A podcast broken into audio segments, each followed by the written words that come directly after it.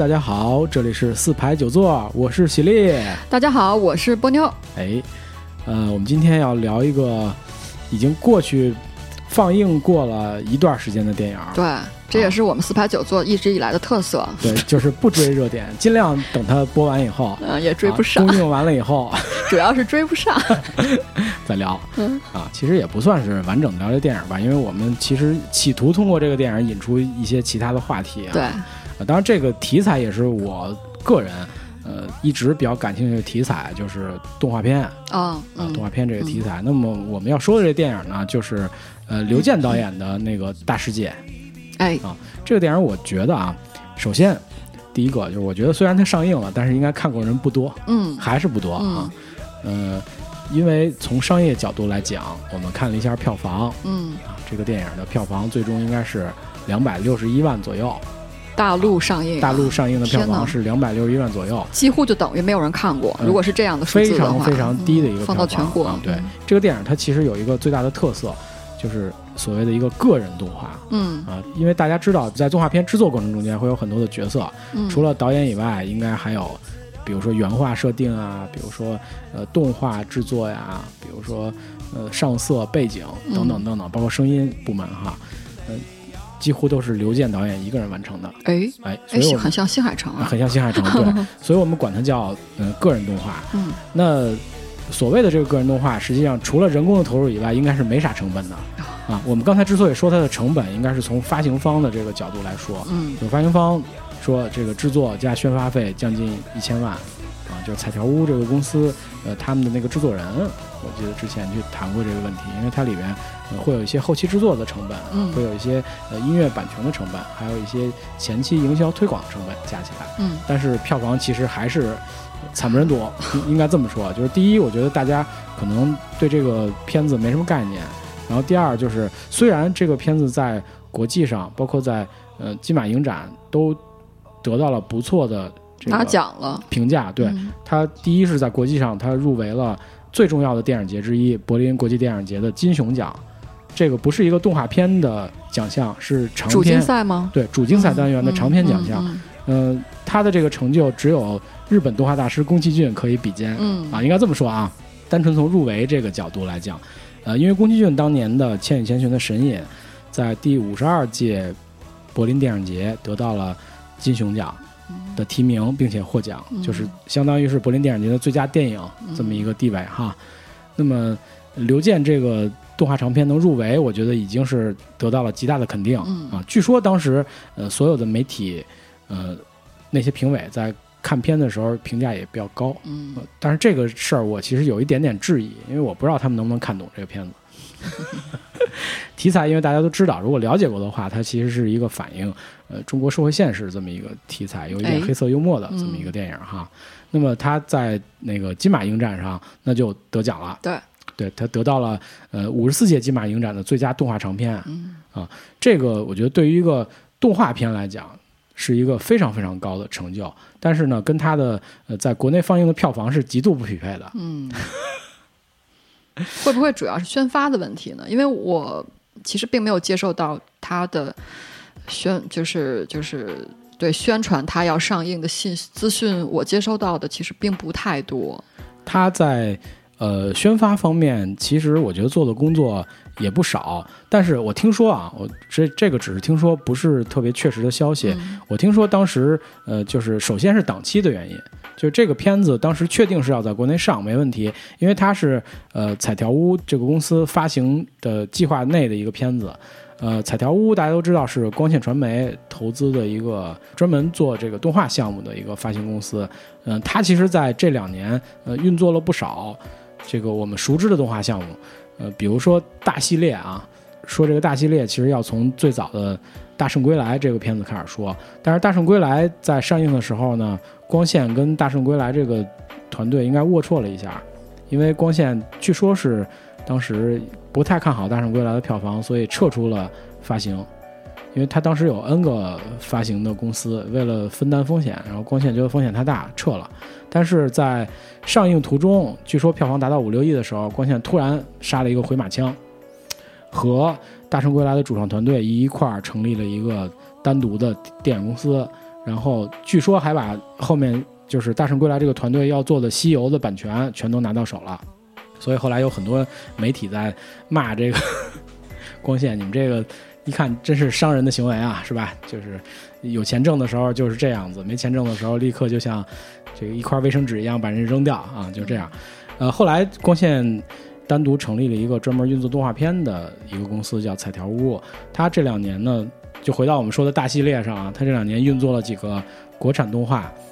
以大开头的《大鱼海棠》，然后《大护法》，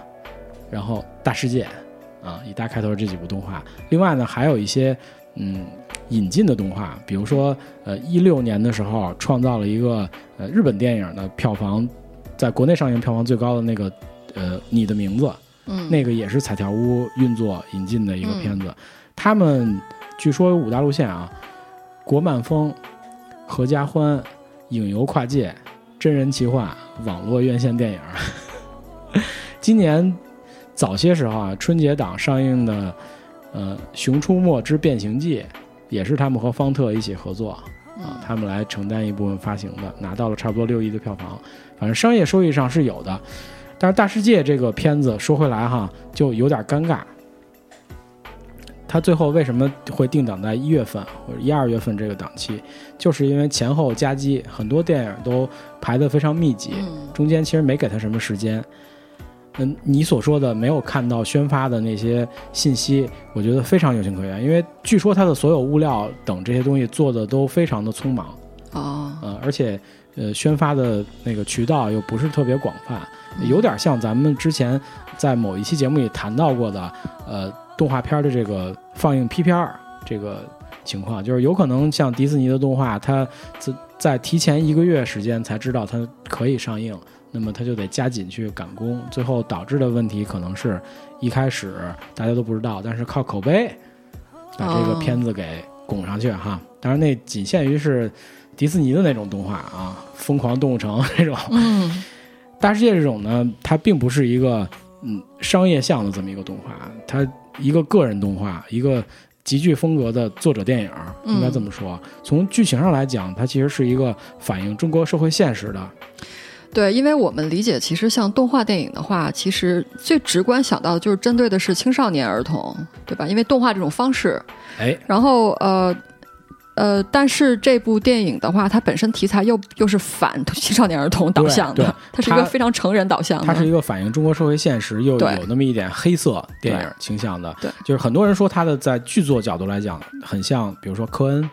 呃，然后很像昆汀这样的这种电影哈。而且他在宣发的时候，他也其实打出了一个。标语欢迎来到成人的世界，就是他宣宣发这是一个成人向的这个动画，对，那肯定就首先拒绝了一批呃这些想带着孩子对。进电影院对。对吧？看动画片的这一批人，对，那么想想他这个档期，我估计排片也不是太乐观，嗯。嗯，而且呢，这个片子有一个什么样的问题啊？就是它这个动画风格的问题，嗯。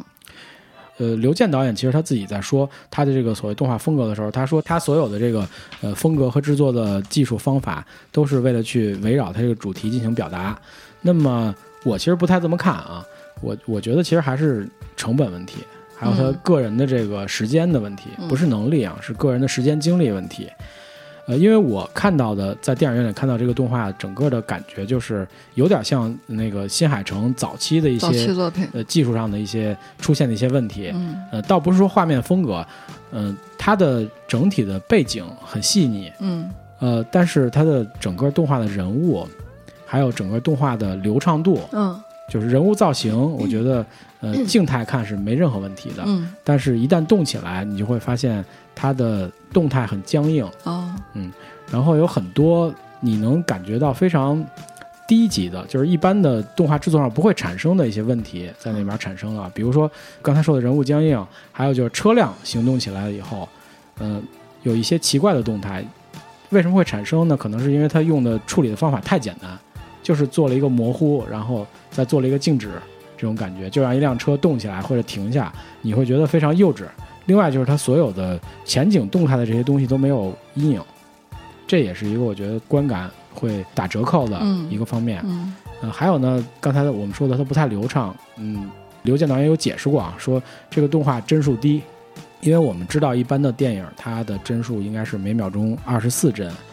呃，这个动画据说大部分时间都是十二帧，有时候可能更低，有点像早期手冢治虫给日本电视动画制定的标准。手冢治虫的这个标准是为了节省成本，呃，我想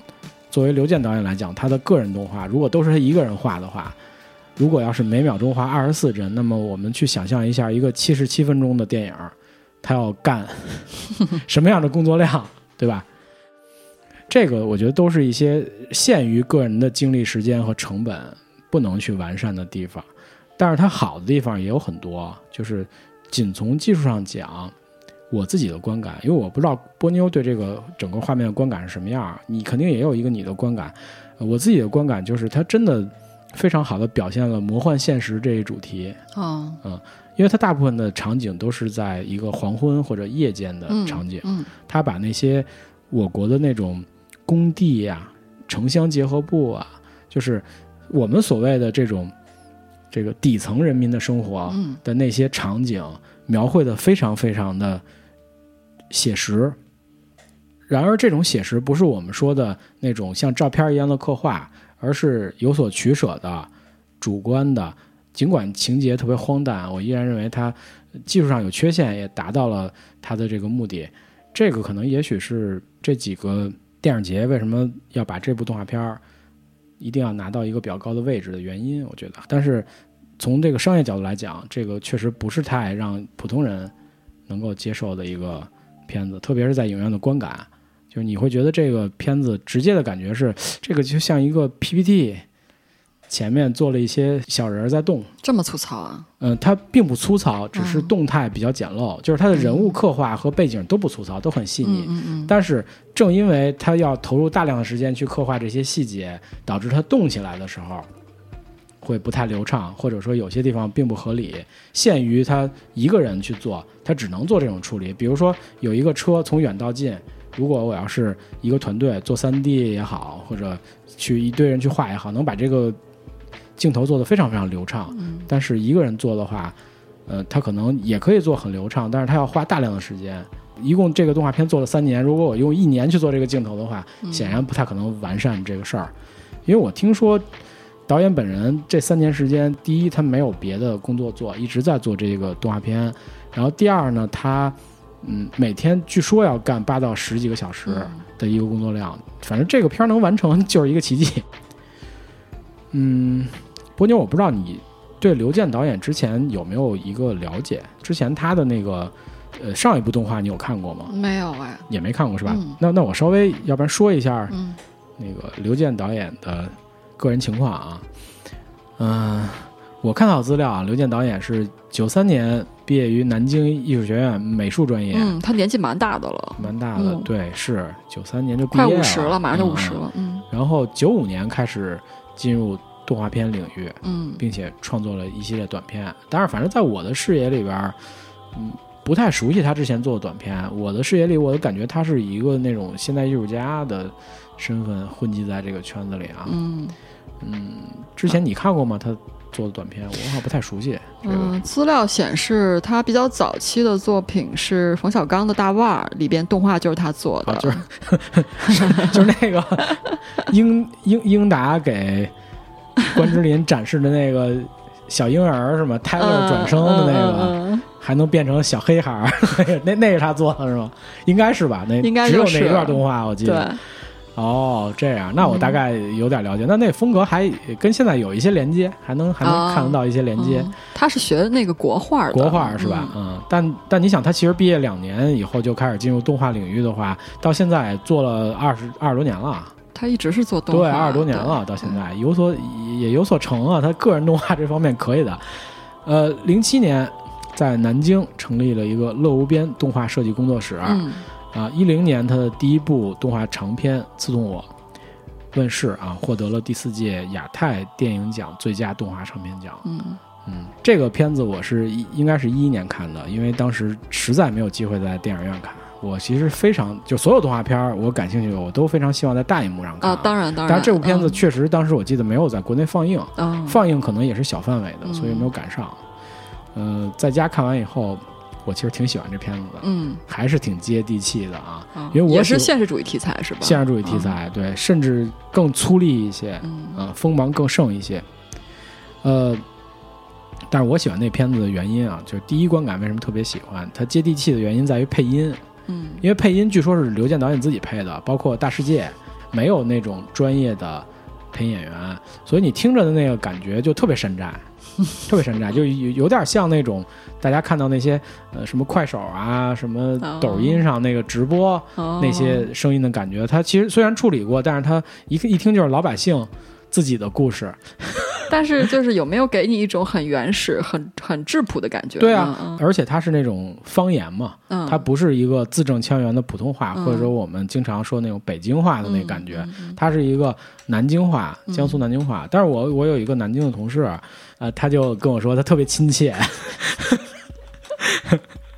呃，我当时他还给我学了其中的一两句台词，我觉得我操太牛逼了！我说你神还原，说那是你配的吧？对我听觉得特别像，你知道吗？神还原，嗯呃，而且他跟我说那就是呃南京人市井的话语，嗯就是我们在买菜之余，是吧，在那个小小酒馆里边哎，吃个饭的时候聊天儿，就是这个样子。嗯所以我对这个他第一部片子的印象就特别好，嗯虽然他好像比《大世界》这部片更更粗糙一点儿，更对，更锐利一点。更锐利一点制作技术也没这么圆顺。其实《大世界》如果你跟他的第一部片子比，整体要好很多。哦，就是背景的精细程度啊，人物造型的这种精细程度，嗯静态来看真的是非常不错的。哦，有很多人，嗯，那个也会由他的这种风格联想到，比如说金敏，嗯对吧？金敏导演，那刘健导演自己好像也说过类似的话，嗯他也非常欣赏金敏导演的作品。嗯嗯，呃，但是呢，聊一下金敏可以。那好吧，要聊金敏是吗？金敏，金敏导演的动画片，我是在电影院里看过的啊。这个哎，没有公映过吧？他曾经有一部金敏导演的动画叫做《东京教父》，在在北京国际电影节上展映过。北京哪一届啊？呃，反正前两年，然后我恰哎巧抢到了票，真他妈不容易。然后那那个那个片子，我记得那次看的是《东京教父》和《火山边缘之恋》嗯。啊，《东京教父》那一场呢，因为我的感觉沙博士好像对动画片不太熟悉，所以就匆匆的说了两句。就沙博士他其实挺喜欢在开场之前给大家讲一讲这个电影的背景和八卦啊，但是到了《火山边缘之恋》的沙博士他就讲了很多英利褒曼的八卦，嗯。我觉得还挺过瘾的啊。好了，咱们扯得有点远，很多人从作画风格会觉得呃《大世界》有一些像金敏导演的作品，然后从剧作角度来讲，会觉得它很像科恩或者昆汀的作品，嗯因为嗯、实际上它的剧情也是一个循环剧情，也有点像那个盖里奇的那种，嗯就是它中间有很多巧合，嗯，然后串起来很多黑色幽默，影射现实生活。像宁浩吧也那宁浩也是对，也是学了。盖里奇的徒弟嘛，对吧？呃，他这个电影的剧情核心是一百万现金啊，有各个势力去插手这一百万现哦金，，让我想到夺命金哎，有点这意思啊。嗯但是最后大家都竹篮打水一场一场空，就是这样。我估计大家也不怕剧透，没关系，反正我说的也不详细这个事儿哈。呃，但是从我的角度看来呢，嗯、实际上我因为它电影技术的原因，它的人物经常是就是帧数不足的那种抖动，嗯，是吧？PPT 一样的嗯一个人物放在很精细的背景上，嗯我看来倒是挺像北野武的那种气质。就是、啊就是那张被车撞过以后面瘫的脸，动不动抖一下抖一下的那种感觉，有很多呃镜头的角度，比如说从一个人的肚子往上仰拍啊，嗯都很像北野武的电影镜头。哦后来在有的媒体采访这个片子声音制作人，然后包括连带着采访刘健导演的时候，他其实自己也透露过，他最欣赏的导演之一是北野武。嗯我相信他从中可能也汲取了一些养分。嗯啊，在里边。所以说，这个电影其实抛去动画片这个小壳子啊，其实更像一部就是真人完成的一个电影。嗯嗯，整个的剧作来讲，我也觉得它不只只用这个动画表现就可以，它嗯作为一个真正的电影拍，我的感觉应该也没什么问题。嗯嗯、因为之前在他们这个彩条屋做宣发的时候，他搞过一个活动，我记得，就是呃邀请了一帮国内的这些影视演员啊，包括制作人一起来看这个电影的试映。哦，当时我印象比较深的是黄渤，他就是为这个电影做了一个发声嘛，就是啊支持我们业内的这种导演，支持艺术电影。啊啊啊，他当时就说，如果刘健导演要筹拍真人版的《大世界》，他愿意，他愿意演。我觉得他那意思就是说，这片酬无所谓，对吧？可能给个红包一百万就可以了啊。我愿意去演，愿意帮你做推手，因为黄渤现在其实在我觉得在影视圈的那个呃能量也不小，嗯，嗯，票房号召力应该是一个比较有话语权的演员，对啊，对，那么，我觉得他的这个中肯的评价也给这个电影剧本儿给了一个背书，嗯就是其实这个电影剧本不只是一个动画，它确实很成人化，它也很容易就能被拍成一部真人演的一个电影。嗯另外呢，就是也有一些人对这个东西有有疑问或者有诟病。我们在豆瓣上啊，经常能看到活跃的老导演谢飞啊，在短评一些电影。对，那么谢飞导演同样也给这部优秀的动画有一个短评，他的这个短评大意是这样子：犯罪故事略显简单，然后他提出了一个问题，最主要的是动画形式的作用在哪里？简单的听台词、看插图，怎么会有艺术感染力呢？给这片子给了三颗星，说的是三颗星是对编导个人辛苦而打，一个人做手绘动画实在太难了。对，啊，确实是这样。是就是我我当时对这些动画非常感兴趣，其中的原因之一也是因为这个所谓的独立动画或者所谓的个人动画啊，这两个是不同的概念啊。呃，独立动画还是跟我们之前说的那个概念差不多，就是不是那种大公司或者垄断性企业五大以外的，哎对做这件事儿，那么我们就可以把它称之为独立动画。嗯，但是独立动画不一定是个人动画，它也可以是一个团队对来进行制作。对，因为动画这个东西，如果您了解过动画的背后制作过程的话，基本上它是一个工业化的活儿，手绘动画，对它很难是一个匠人精神。嗯对吧？哎，我觉得手绘倒是有点匠人精神。它呃，但是它依我觉得电脑，动画是真是一工业，但是它依然是一个工业化的活儿。因为我觉得一部动画就是刚才咱们说的，简单的去量化它嘛。呃，一秒钟二十四帧，然后你可能做动画长片儿做到九十分钟左右。那其实我们的听友也可以乘一下，一分钟六十秒，一秒钟二十四帧，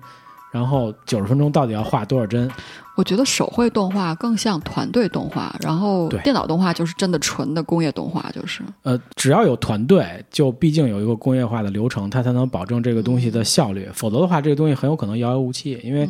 即使是这个我们所说的二 D 动画，它的所谓的团队也都并不小。嗯，比如说啊，因为我因为你看到这个动画，如果你去解析的话，它每一帧都包含很多的信息，嗯对吧？有有刚才我们说的有背景、有颜色、有人物、有动态、有各种各样的东西要合在一起。这个其实从工作量上讲，从保证效率的方式上来讲，就不是一个人应该做的事情，嗯，是吧？因为一个个人真的就是又要画背景，又要画前景，又要做动态，又要上色，等等等等这些事儿，要把它连起来，要拍摄，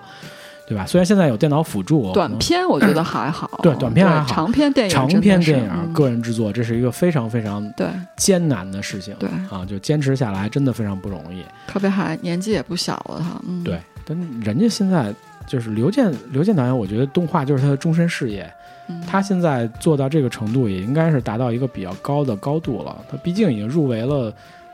金熊奖嘛，我觉得这个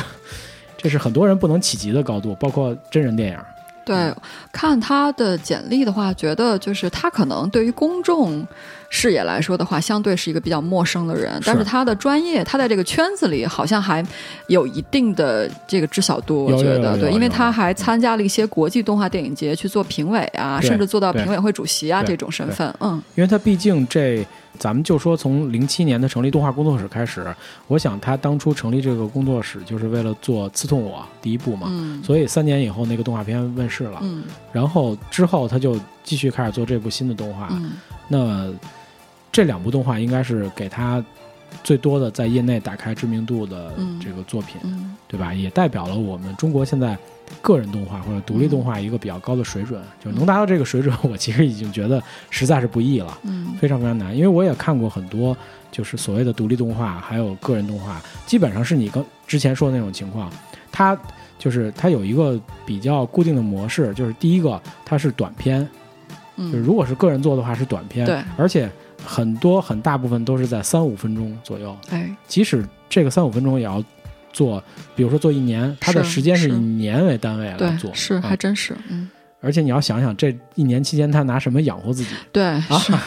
这其实有很多的问题。另外呢，它这个传播的途径和渠道主要是在圈内，嗯。它可能只在一些动画节，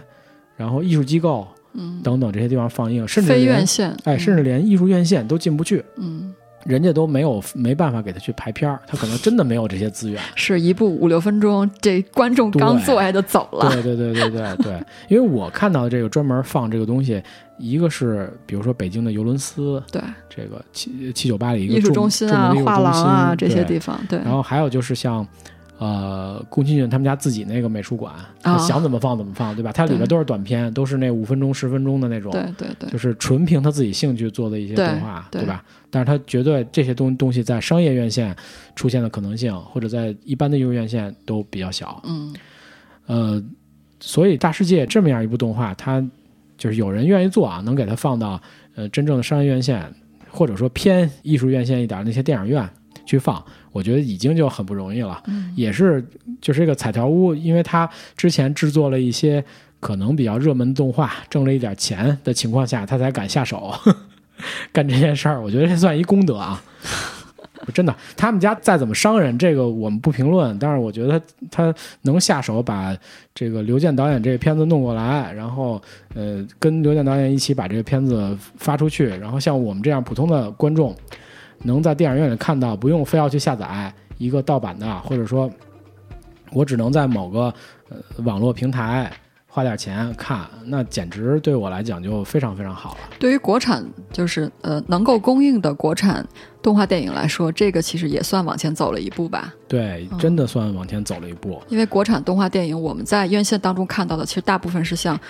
熊出没》什么那类似这种的，就就针对小朋友的。还是要挣钱嘛，因为嗯我刚才说的那个彩条屋影业，它现在就是从一五年、一六年成立以后，它做了很多动画嘛。我刚才只说了那个大系列和熊出没，还有你的名字，其实它还有其他的嘛。我们可以稍微看一下它都是什么题材，比如说《国宝特工之水果大逃亡》，这一看应该就是一个就是低幼低幼向的、嗯那个呃合家欢型的嘛，就是它策略里面合家欢嘛。嗯然后我叫 MT 之山口山战记，影游跨界，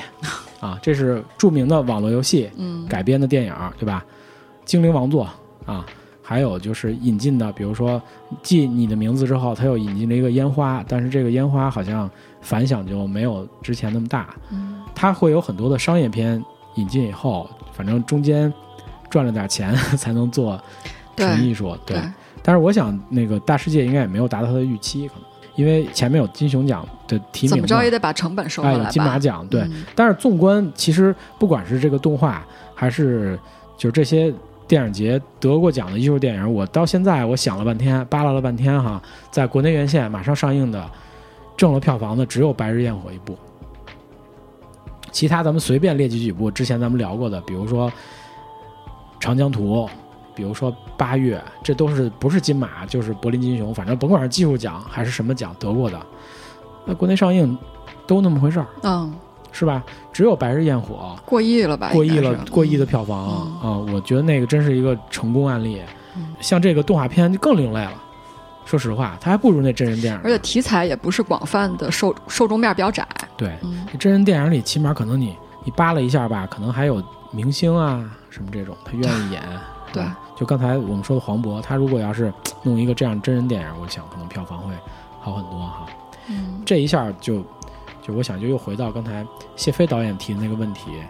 也是我自己思考的一个问题，就是嗯这个电影的这个故事，其实它并不是只适于拍一个动画片，它拍一个真人电影，我觉得完全也没啥太大问题，嗯甚至成本可能更低，时间可能更短，嗯对吧？可能搞个半年搞定，呃，我觉得成本未必会低，但时间肯定会超短。，对，超短，因为他一个人做的话是三年时间，所以就谢飞导演提了一个我认为很核心的问题啊，动画形式的作用到底在哪里？嗯，就是这样的一个片子，为什么要必须拍成动画才是大世界？嗯如果不是动画，它是不是还是这个样子？还能不能表达导演想表达的那个主题？嗯嗯，这是我觉得就是就咱们这期节目也是我我比较想探讨的一个一个嗯话题，就是是不是所有的本子都能拍成真人电影或者动画，然后动画自己单独能表现些什么东西，嗯，有什么优势哈？嗯，这个问题要我自己答吗？还是你先稍微对，先让我说两句吧。嗯嗯，好，呃，我觉得就是说在，就是听了刚才你这些东西的话，呃，我有两个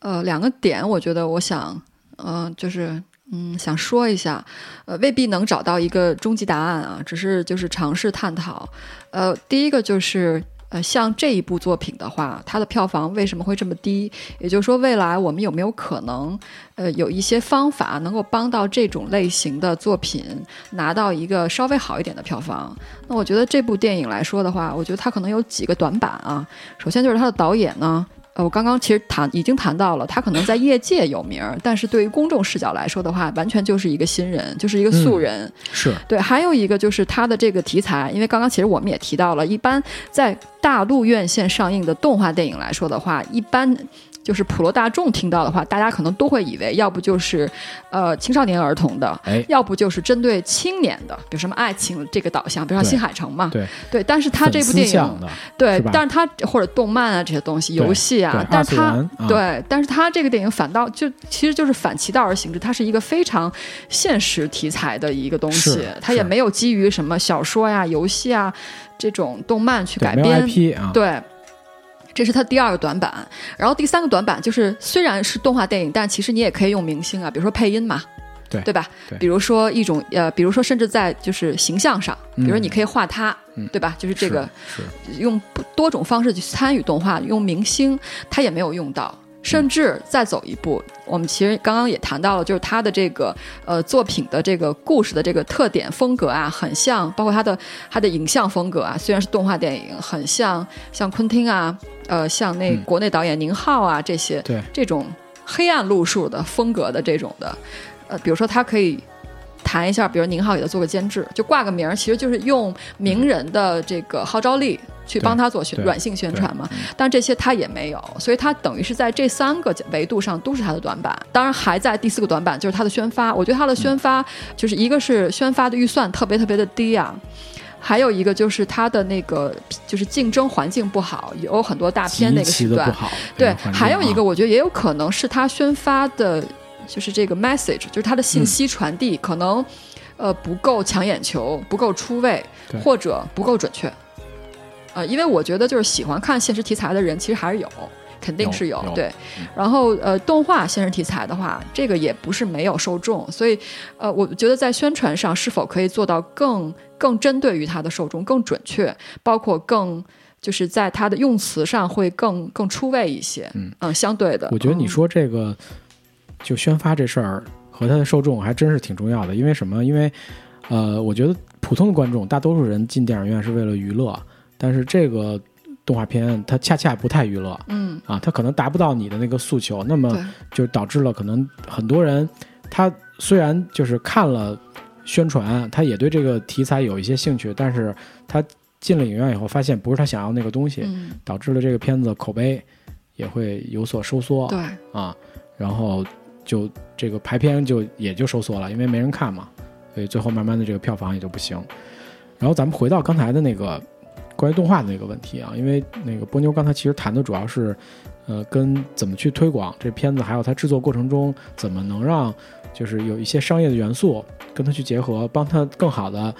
回收资金，应该这么说。对，因为就是说，呃呃，要在院线上映的电影，它一定都有商业企图，否则它就没必要上院线了嘛。对，呃，这个我还真的不太知道，因为呃，他这个片子啊，我的个人感觉是他在做的时候并没有太考虑这个商业上的问题，我觉得也是，也可能确实是有点走一步看一步的对对对，感觉哈。有这个问题，因为他其实有点像嗯赌博一样，然后我这个东西三年前的市场预测能不能那么准，谁知道呢？嗯嗯对吧？呃，所以他这个片子其实也一样，但是他有一个问题，他没那么多钱啊，嗯，所以他只能做一个个人的，然后一边走一边一边做一边看。我相信中间，比如说找这种资金啊，或者找合作的公司也都挺坎坷的。这个，但是这个我们不知道，对这对这个这些事儿我们可能不太知道，但是能想象，对，是，但是能想象啊。这是一个比较普遍的现实。是是是嗯在这种情况下，我觉得他这个这些环节有缺失，我也能理解，嗯我也能理解他，因为他一开始就可能没考虑那么多，而且他本身就是从导演的角度来讲，他对于他来讲，他就是想一个人去控制这件事儿。嗯啊，这就回到我们刚才所谓的那个动画和真人电影的这个操作方式的区别上。针对这个事儿，其实媒体采访过刘健导演，他也其实给过一个回答，但是我觉得这回答不是太清晰啊。当时的那个媒体是这么问的，说这个电影呢，它具有强烈的作者属性，嗯、剧情而言呢，是一部比较典型的犯罪片。呃，问刘健导演为什么要选择动画而非真人来展示这样一个故事？刘健的回答是这样，他说动画和真人实拍还是有很多不一样的东西。首先，它是画出来的，主观性更强。对于我这样一个人创作的团队来讲，是一种可操作性比较强又相对纯粹的方式。真人片儿的话，在有些部分我觉得是不可控的。我觉得这个所谓的控制权，还有对各个环节的这个这种控制，包括成本，可能是刘健导演最在意的一个东西。另外还有一个，第二点，我觉得就比较有普遍性。第一个，我们可以认为，就是刘健导演自己觉得这个东西，他跟真人的区别，就是如果让他去做导演的话，他更希望做动画，是因为这个东西他觉得可控。第二点是我的观点啊，嗯我的观点是这样，这个可能具有一定普遍性，是什么东西是动画能表达的，什么东西是真人电影更容易呃更擅长的，就是对于一些真人电影不能表达的虚幻的、魔幻的，就是所谓他想追求的那种魔幻现实主义，这个是在动画里确实比较容易表达的，它要比真人实拍再加工可能要更挥洒自如一些，嗯对吧？而且呢，在这个动画里其实也玩了一些小技巧。嗯就是比如说动画世界和现实世界的颠倒，就是动画里的人物做梦梦见的是现实世界的镜头，他插了一些长江水啊还是什么哦江水的那种实拍镜头。这个好哎嗯，就我管这叫梦想照进现实啊，现实照进梦啊。好多人不太理解，然后我我自己的理解是这样，就是为什么这个这个主人公被打昏了，或者他睡觉的时候会出现一些实拍镜头，是因为动画世界里的人做梦可能是梦见现实这个反转很好。对，但是有人说这是导演拖时间，因为 拍那个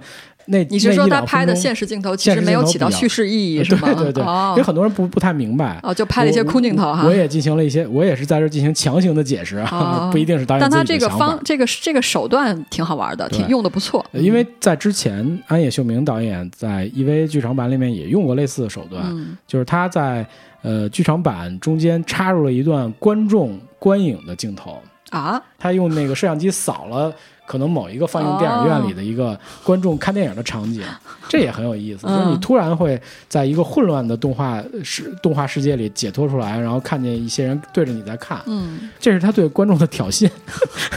纯粹是玩儿，说白了纯粹是玩儿啊。动画其实我我认为就总结第二点，就是比较容易表达它这种所谓魔幻现实主义的题材，嗯就是它它画起来要比实拍加加工要容易。嗯，啊，虽然现在我觉得这个这个界限在慢慢的模糊，因为、呃，电脑动画技术就是我们所谓的 CG 这件事儿，现在已经非常非常成熟了，嗯已经不再像以前有些东西必须我要去手绘，必须我要去用电脑做一个东西，嗯不能和现实相结合，对吧？现在其实这两个方向已经结合得很好，只不过它有一些成本嗯啊。另外就是动画真的是可以非常非常的主观，嗯我的感觉是这样啊，就是动画制作的过程实际上是一个经常在做加法的过程，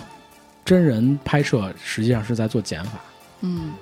就是动画所谓的剪辑，不像真人电影的剪辑的那个减法，因为动画你是可以计划和安排好的，除非你一开始的计划并不周详，或者说你真的是画到哪儿算哪儿，嗯，那有可能你在最后会对这个东西进行大量的裁切，是对吧？但是我觉得这个刘健导演这个大世界，他不会因为比如说排片或者什么问题去裁切，因为它本身就很短，它画不了那么长，再画长了这这电影上映不了了，嗯四年了，对吧？所以我觉得动画很多时间是做加法，或者你根本就是计划好的，你你要的效果就是这样。从创作方式上，我觉得是真人不一样嘛，真人其实你在工业化环境下，导演还不一定有剪接权呢。对啊，对吧？有可能最后是制片人或者监制的意志。对，真人电影就是拍一堆 footage，然后最后再剪嘛。对，也有可能是这样，就是真人电影其实它在最前台的是那些演员，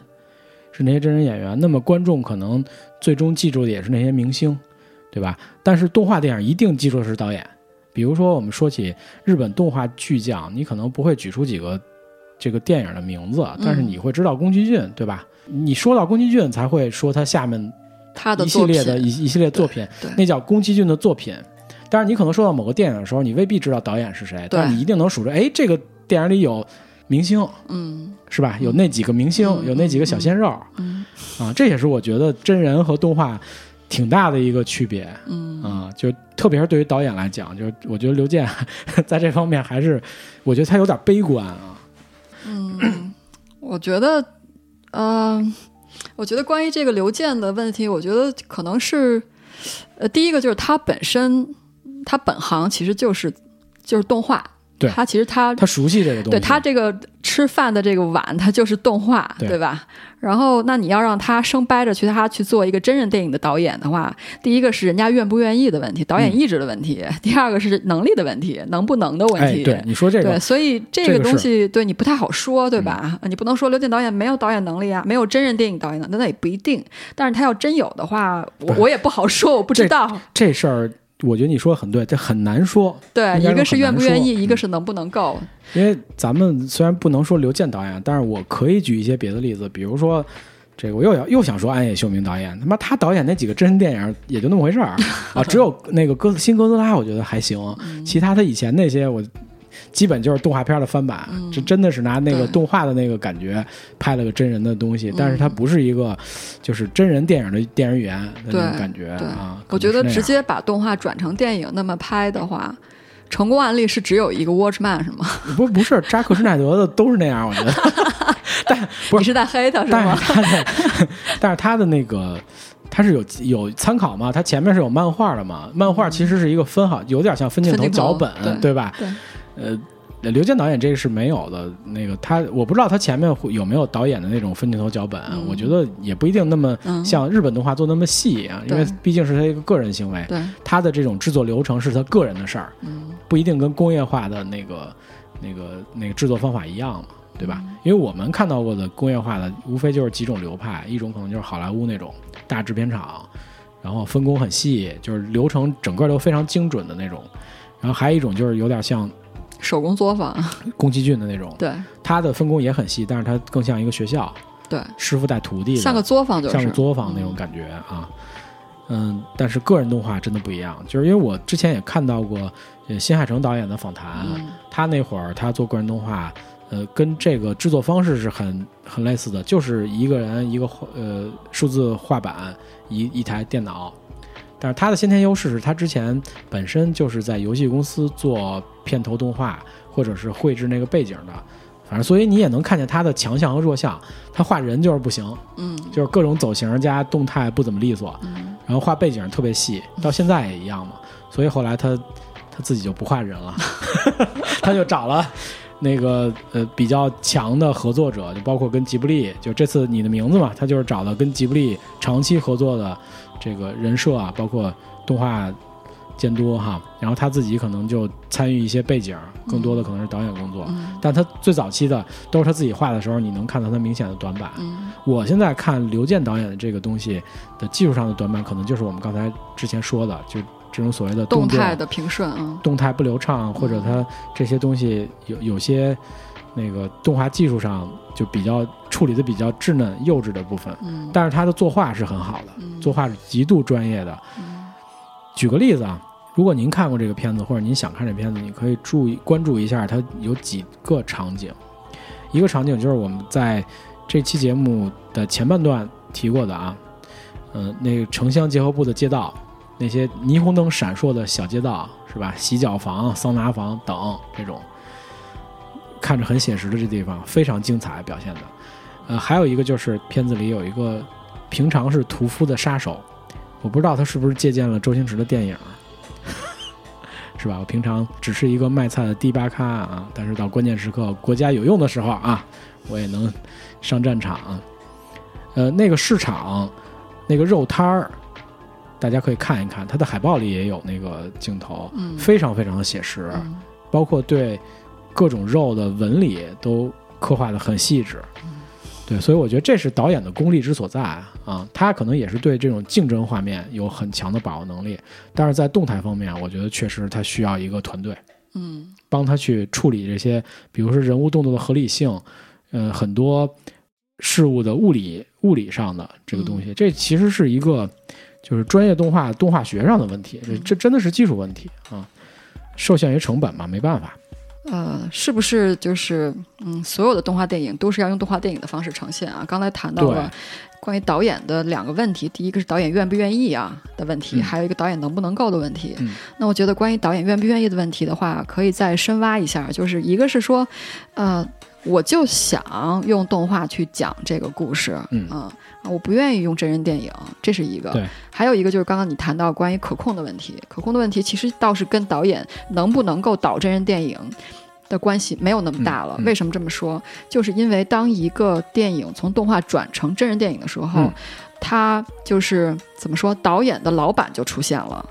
就是这个动画电影的老板就出现了，是投资方对他要方、对对对，就会有一堆人去跟这个导演说对你嗯要怎么拍，因为他们懂真人电影。对对，这个是嗯蛮可怕的一件事儿。这我觉得也是他说的可控的这是个因素对之一嘛。是他觉得到这个阶段就不可控了，对他我觉得一定是最主要的原因。嗯、对对，对，呃，哎，还有一个问题就是说，咱们所谓的刚才其实你说的是，就比如说我这个动画要拍真人电影的时候啊，嗯我其实还想还有一个问题，就是你觉得现在有哪些电影不能用真人电影表现？嗯，有没有这样的我我我有两个例子，嗯。对我我这这两个是一个是长篇的动画电影，一个嗯是短篇的动画电影，呃，就是暂时称它为动画电影吧，因为我不知道它具体的供应的渠道是影院啊，还是艺术机构啊，还是网络或者是电视，嗯。呃，这两部都是国外的，一部哎。是，嗯。呃，两千零七年的一个电影，这电影其实还蛮有名的，因为嗯我看过它的碟，我记得是、哦叫《我在伊朗长大》。哎，呃，这是一个呃伊朗的女导演导，这是一个嗯女导演导演的一个电影。是然后漫画改编的也是，哦，是吧？是是哦。反正当时那嗯部电影看完之后，就让我觉得说，如果它要是一部真人电影的话，嗯它会非常的，嗯，就让我看起来非常的难受。也可能因为它是漫改，因为它的整个作画风格跟漫画是一样的。哦，嗯，对。然后因为它有一个特别个人化或者特别有风格化的这么。你是说漫画也是这个女导演她的漫画是吗？呃，漫画我不记得了，哦但是但是那个那个漫画的风格很强烈，跟电影的那个动画处理的风格是一样的。哦，嗯嗯，然后那部，因为它讲的其实就是伊朗动荡那几十年的故事嘛，哎对对，然后有很多嗯，就是社会不现实不好的一面都展示在你面前，是。呃，也因为这一点，就让我觉得，呃，看他这个动画方式展示出来，我还还能接受。如果我就想说，如果他要改成真人电影的话，呃，就会很。就会很很难受，让你看起来，对对对对对嗯，很现实，很现实，很现实，呃，这是一个，然后还有一个短片电影，嗯，这是还蛮近的，呃，二零一六年的一部短片，叫做《一半人生》，哦，它是一个埃及的嗯短片的动画电影，然后我查的时候竟然这看到豆瓣都没有评分，因为看的人很少。是。呃，然后它讲的是一个同性恋的电影，是在埃及那个国家的嗯同性恋电影。然后，呃，讲的就是一个男孩儿，然后呃，因为自己是同性恋，被周围的就是普通的这个社会的普通人去殴打、去虐待，然后最后还进了监狱，是一段非常悲惨的人生。啊，然后呃，这部电影看起来其实也挺疼的，也挺难受的，嗯嗯呃，看他的动画方式展示就已经挺难受的，所以我想他如果是一个真人电影的话，可能就会更难受。这是是这两部电影给我的一个统一的一个观感。另外还有一个统一的观感是，我觉得我猜测啊，以我们可怜的观片量猜测，哎 如果他要是从动画转成真人电影的话，他可能从影像风格上未必能够出位。对，是这样，就是嗯。你其实你刚才说的那第一个电影，我是有印象的，因为我看过那漫画，哦，然后我我查到资料了啊，那个呃，他这个漫画作者叫呃马加沙塔昆，你说原始漫画对是吗？伊朗女哦哦，那就是插画家这个导演，对然后他这个电影呢是他和一个男的导演叫文森特·帕兰德联合执导的一部嗯动画片，是啊他就是用了他漫画里那种特殊的绘画语言哦来做这个整个动画的风格。嗯这个我觉得是很重要的一点，就是刚才咱们说的那个问题，什么样的电影可能拍不了真人电影，嗯就是一定是很风格化的那种嗯画风的电影，对很难拍成真人电影。特别是像你刚才说的，我觉得这我在伊朗长大是一特别好的例子，嗯就是他如果要延续他漫画的这种风格，嗯那他用真人拍的话，一定会让你觉得非常违和的，嗯对吧？嗯而且本身他漫画这风格就已经很能代表他这个，就就已经很能为这个主题服务了。我也没有必要必须找一帮真人去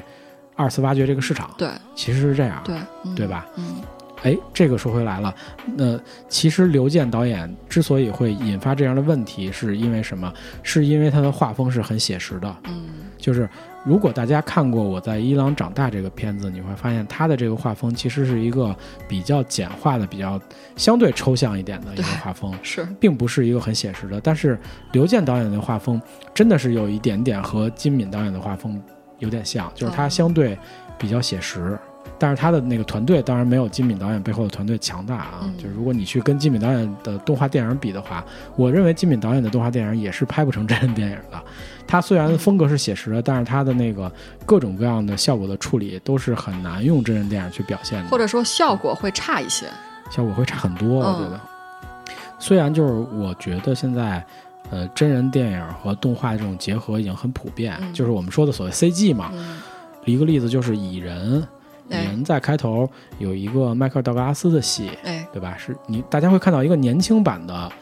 迈克尔·道格拉斯。当时我就特别疑惑，我说现在那个好莱坞的化妆已经这么厉害了，就是道格拉斯，你会看平常看他照片很老吗？那个老家伙对，已经都那个年纪了，然后别说他那个谁，小布洛特唐尼在那个美队三三，也也也也就是那内战，对吧有吧？点显。他不是也有一段，他跟他爸他妈那段，就感觉好嫩，一下就嫩了。他对对当时，嗯，然后我就说，我就说，包括身板是吧，身形也显得很年轻啊，精神状态都不一样。我说真的厉害，我说他们，而且他们还能请到道格拉斯客串，因为道格拉斯现在也不经常去演这种片儿，经常演点什么拉斯维加斯那种几个老头儿，是吧？就几几个老头儿享受生活的那种片儿。嗯，老年电影，经常演演演一些挺流氓的那种人哈。这个他本来不就这样嘛，然后。后来我就挺吃惊的，查了点资料，发现哟，这还不是他演的，嗯是一个 CG 啊，是一个 CG 演员在代替了他的工作啊，可能他自己去配了个音啥的，或者做了个动作捕捉之类的哈。对然后我就有点害怕，我说现在这个技术已经强到这个程度了，嗯这演员自己都不用演了。嗯是吧？他他不是咱们那种小鲜肉拍戏用替身那回事儿，他真的拿拿着演员建模，然后做了一个真的人物在电影里出现了，这个让我有点害怕。所以其实这种特别写实的动画也挺危险，嗯，说实话挺危险，就它很容易被复制，或者很容易被去改改编真人电影。就是导演一旦失去这个控制权，这个东西就开始各种各种复制，然后变形。嗯最终可能就不是就是咱们刚才说的刘健导演这个个人动画，或者这个所谓作者动画、作者电影想表达的东西了。嗯以以后可能是不是像道格拉斯这种情况也会越来越多啊？在就是这所谓 CG 和真人结合结合的完美无缺的这种例子，我觉得可能会越来越多。对，会出现演员根本就没有这个演员，但是你可以看到完整的表演在电影上。这个这个事情也比较可怕，但是我又不敢展开聊了，因为展开聊就会涉及到什么人工智能啊，啊，什么是吧？就这些东西，咱们以后可以聊，以后嗯聊到科幻或什么时候可以对聊聊，深入聊聊这个这个东西但是，这个这东西其实好莱坞电影当中，我记得应该有一部已经预测过了，嗯我的名字我忘了，但还蛮有名儿。当时探讨过很多这这个方向的事儿，嗯很多演员和导演不是也之前发表过所谓的担忧嘛？嗯就是一个电脑程序一段 CG 能不能代替一个真人的演员啊？嗯他们会不会失业？但这个可能不在我们这次的呃探讨范围嗯，以后之内了。单聊吧。对对对，我之前说到新海诚的时候，其实我还想对比一下那个新海诚这个动画和刘健导演这个所谓的个人动画现在的发展方向和嗯市场上的区别哈。简单捋了一下新海诚的这个事儿，发现他其实生存环境还是挺宽松的。嗯对日本这个，因为日本这市场比较正规，嗯然后他其实最早做个人动画，属于在业内过街老鼠的那个状态。嗯就是挺苦的，因为没人支持他，大家都觉得动画是个集体事业，你不可能脱离团队。嗯嗯，而且日本又是那样一个国家嘛，就论资排辈儿啊，什么这种现象很严重。但是他一旦就是闯出来了，有了，就因为现在毕竟就是从，即使是从那个时代，就是两千零五年以前，网络这个媒体也已经有苗头了嘛。它既然已经这个传播开了，有了商业价值，然后所有的公司就像光线影业一样，马上就会。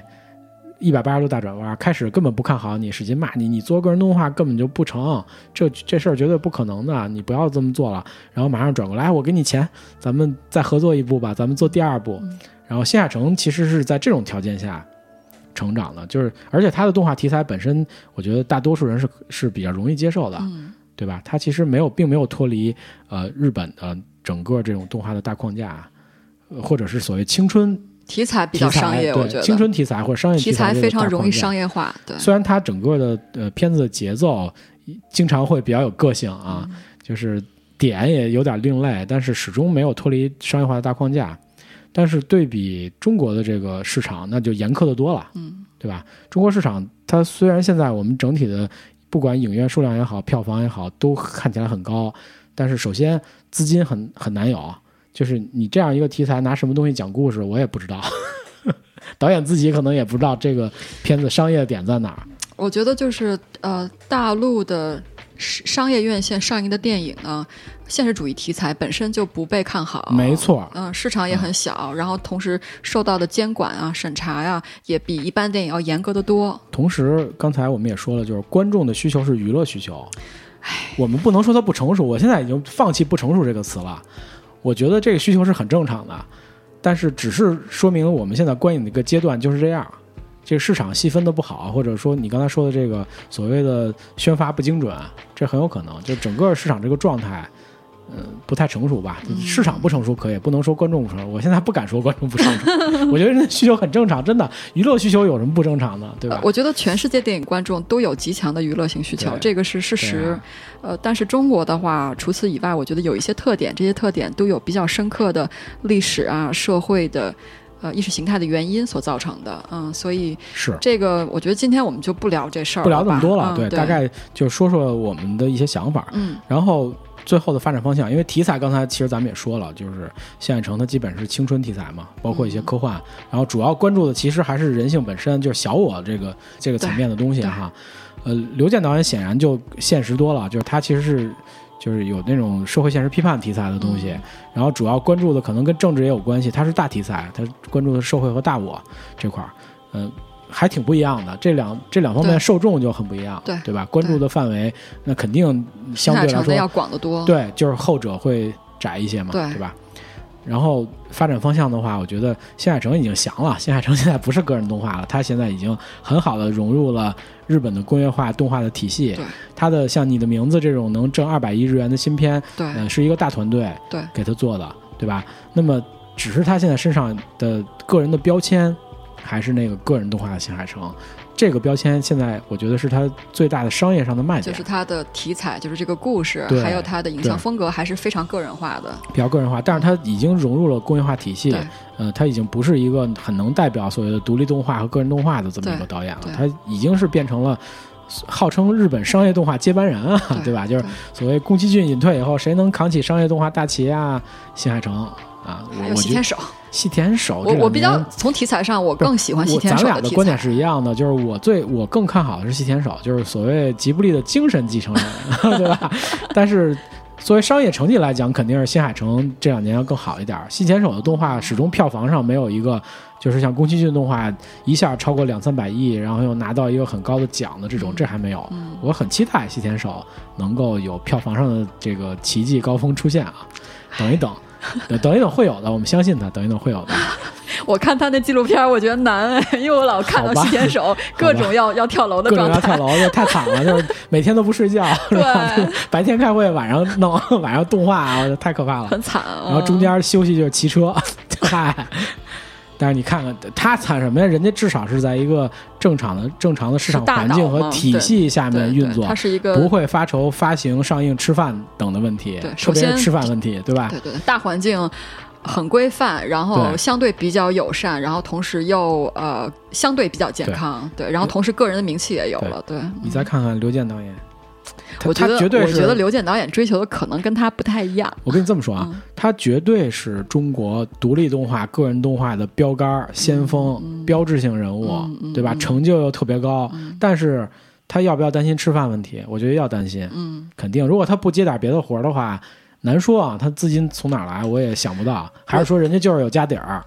我觉得，因为他年纪其实不小，他这些年一直都是在走这种路线，对吧？他一直没有投身到商业大潮当中，所以我觉得他吃饭应该不会是一个完全不成的问题，否则他不会年近五十才到这个程度嘛。那但是呢，下一部动画在哪儿？而且就就我了解到，比如说呃，有一些这种艺术家电艺术家导演，啊对艺术家出身的这种导演，他从来没有一部作品被院线上映嗯过，他只是在一些呃艺术渠道去发行的，也不是发行啦，就是去放。放映。他其实都是不管是有机构还是有个人给他赞助，对他能够生存，这个是没有问题的。同时，他自己还在从事一些当代艺术的创作，创作这些也都是能有钱回来的。所以我倒是觉得说，不是说刘健导演他就没饭吃，这个我我倒是，而且他本身也担心吃饭问题，参加过一啊些国际的动画。动画电影节对 做当评委和评委会主席，对那个那个给钱吗？那些都肯定都是给钱，都是有偿的，对。然后，所以我倒啊不太觉得说他吃饭是有很大的问题啊。但是，呃下一部电影的问题，对，但是我觉得其实我们今天这个节目，我们希望能有一点点小小的贡献，就是说，呃，我觉得就是中国整个的大陆电影票房现在已经到这个程度了，很快可能过个两三年就要超过美国。然后，呃，每年的进口电影有，但是我除了进口电影以外，就要有国产电影大量的电影出现，那当中就有真人电影和动画电影，然后同时还涉及到这个类型片电影。对，我们现在说实在连连类型片电影我们都没有拍出批量的合格电影。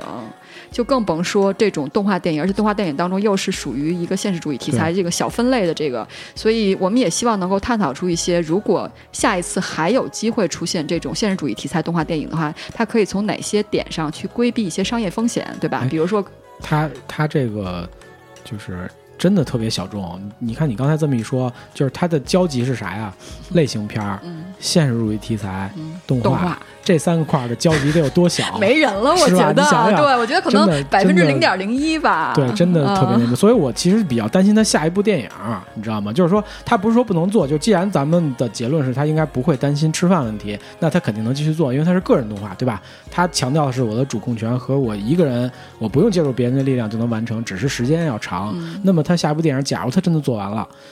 有没有还我们还有没有可能在电影院看到？我觉得都不太乐观。现在我觉得是他是他个人，不管是他个人来做这个角色，还是说他找到他的朋另外的一个朋友或者是一个陌生人来帮他做这个角色，就是说他需要一个非常好的制片人。呃，因为其实谈到电影的话，无非就是导演和制片嘛。然后我们先不谈好莱坞那个体系，那中国体系的话，其实是一个是管内容，一个是管整个的运作。运整个运作就是从嗯四个阶段，最初的就是启动，就是投资阶段，然后制呃拍摄阶段，后期制作阶段，第四个阶段就是发行阶段。我觉得现在像刘健这个。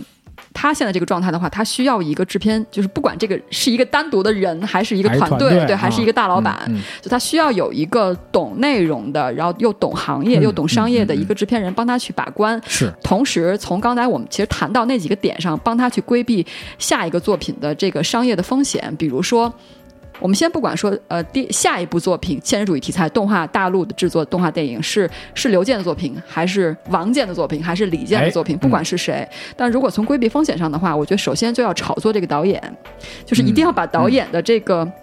他的这个公众知晓度提高到就相对有些加分吧，不能说这个人出来你啥都不知道。然后呃，当然还要有对于他他的 credential，他以前的这个成就的一些一些 promotion，一些一些宣传。然后另外就是这个作品当中一定要有一些名人去帮他发声，不管这个名人是通过配音的方式，还是通过影像的方式，还是通过呃挂名的方式，比如说什么监呃监制对吧？我们现在不是老讲了对吗？对，呃，然后形象代言，还有就是宣发，宣发一定要这个地方可能就会更挑战，因为刘健导演作品，刚刚你提到了，就是这是三个重叠的一个对，嗯。所以你一定要精准去判断说这帮人在哪儿，这帮人可能呃，比如说二八开百分之八十是在一线，或者是百分之八十在六七线城市，哎对吧？然后或者它有没有没有有没有一些地域针对性？比如说你刚刚提到南京方言，那是不是对于江浙一带的话，就要重点对投一些发放的东西？啊所以其实从这些商业角度考虑的话，我觉得是嗯，我希望今天我们这个节目做出来，能够在这方面有一些探讨的助力吧。嗯对，因为嗯，面对这么大的一个票房市场，大陆票房市场的话。如果我们国产电影，不管是真人还是动画，不能够立住的话，我们未来可能会很会很惨。我觉得是，嗯，我也不希望一个咱们刚才说那三个三块类型片、现实题材、动画这三块的交集就此消失，就像一个物种一样，不希望它濒临灭绝，嗯对吧？其实我觉得之前就是所谓艺术电影这个势头已经挺好的了。我就其实当时也担心过，就是艺术电影会不会在中国消失？嗯 现在看来应该不会，而且嗯有可能蒸蒸日上，甚至有人有这种论调，是中国现在是什么独立艺术电影的黄金时代什么什么的，可能有有些资金已经开始介入了。但是我们也希望，就是有人能关注动画这块儿。对我，我希望中国国产电影，不管是真人还是动画，都是多元的，对吧？你希望看到不同的，而不是所有人都在拍，比如说都在拍主旋律电影，或者都在拍呃呃探案类型的、罪案类型的，对吧？或者爱情的，嗯。没错。啊，我们希望有不同的那个画面、不同的声音、不同的影像嗯。展现在我们面前啊对，特别是动画，因为啊、呃我是有私心啊，因为我个人喜欢动画，不管是只要是优秀的动画，不管是什么题材，嗯。我都其实比较喜欢嗯。啊，所以就是我希望后面咱也聊聊动画啊，嗯。有时间聊吧。好吧，那我们今天其实从那个刘健导演大世界啊，聊到了关于这个现实主义的动画动画片这个题材啊，包括我们我们想象如何能帮他们解决一些生存上的问题啊，给他们提一些建议，包括我们也探讨了哪些嗯电影适合拍动画电影，或者哪些电影不容易拍成真人电影哎，这个话题，其实说的挺多的。嗯，挺专业是吗？你这意思我觉得不不，我觉得其实哪个探讨都不是特别深入啊，嗯只能是代表我们自己的一点小小的浅薄的观点。好吧，嗯那我们这期就这样吧，嗯，好好，拜拜。下期再见，拜拜。